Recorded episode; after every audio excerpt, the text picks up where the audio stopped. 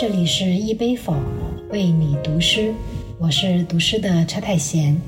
今天带来的是网剧《漫长的季节》里的一首诗。《漫长的季节》中，王响之子王阳作为一个火车头司机的儿子，不想接班端铁饭碗，而想当个诗人。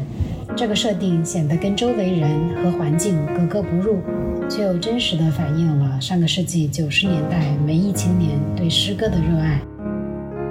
这首名为《漫长》的诗，在影片中不同时间线被多次提及，似乎也是这部剧所表达的某一种隐喻。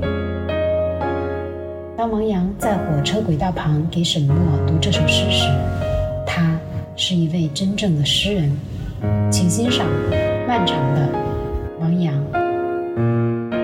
打个响指吧，他说：“我们打个共鸣的响指。”遥远的事物将被震碎，面前的人们此时尚不知情。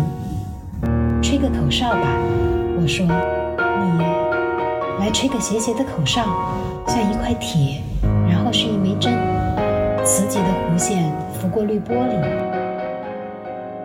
喝一口水吧，也看一看河，在平静时平静，不平静时，我们就错过了一层台阶。一小颗眼泪滴在石头上，很长时间也不会干涸。整个季节将它结成了琥珀，块状的流淌，具体的光芒。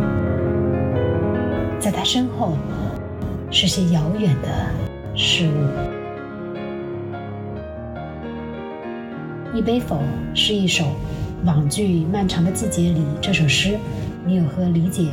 欢迎留言区分享。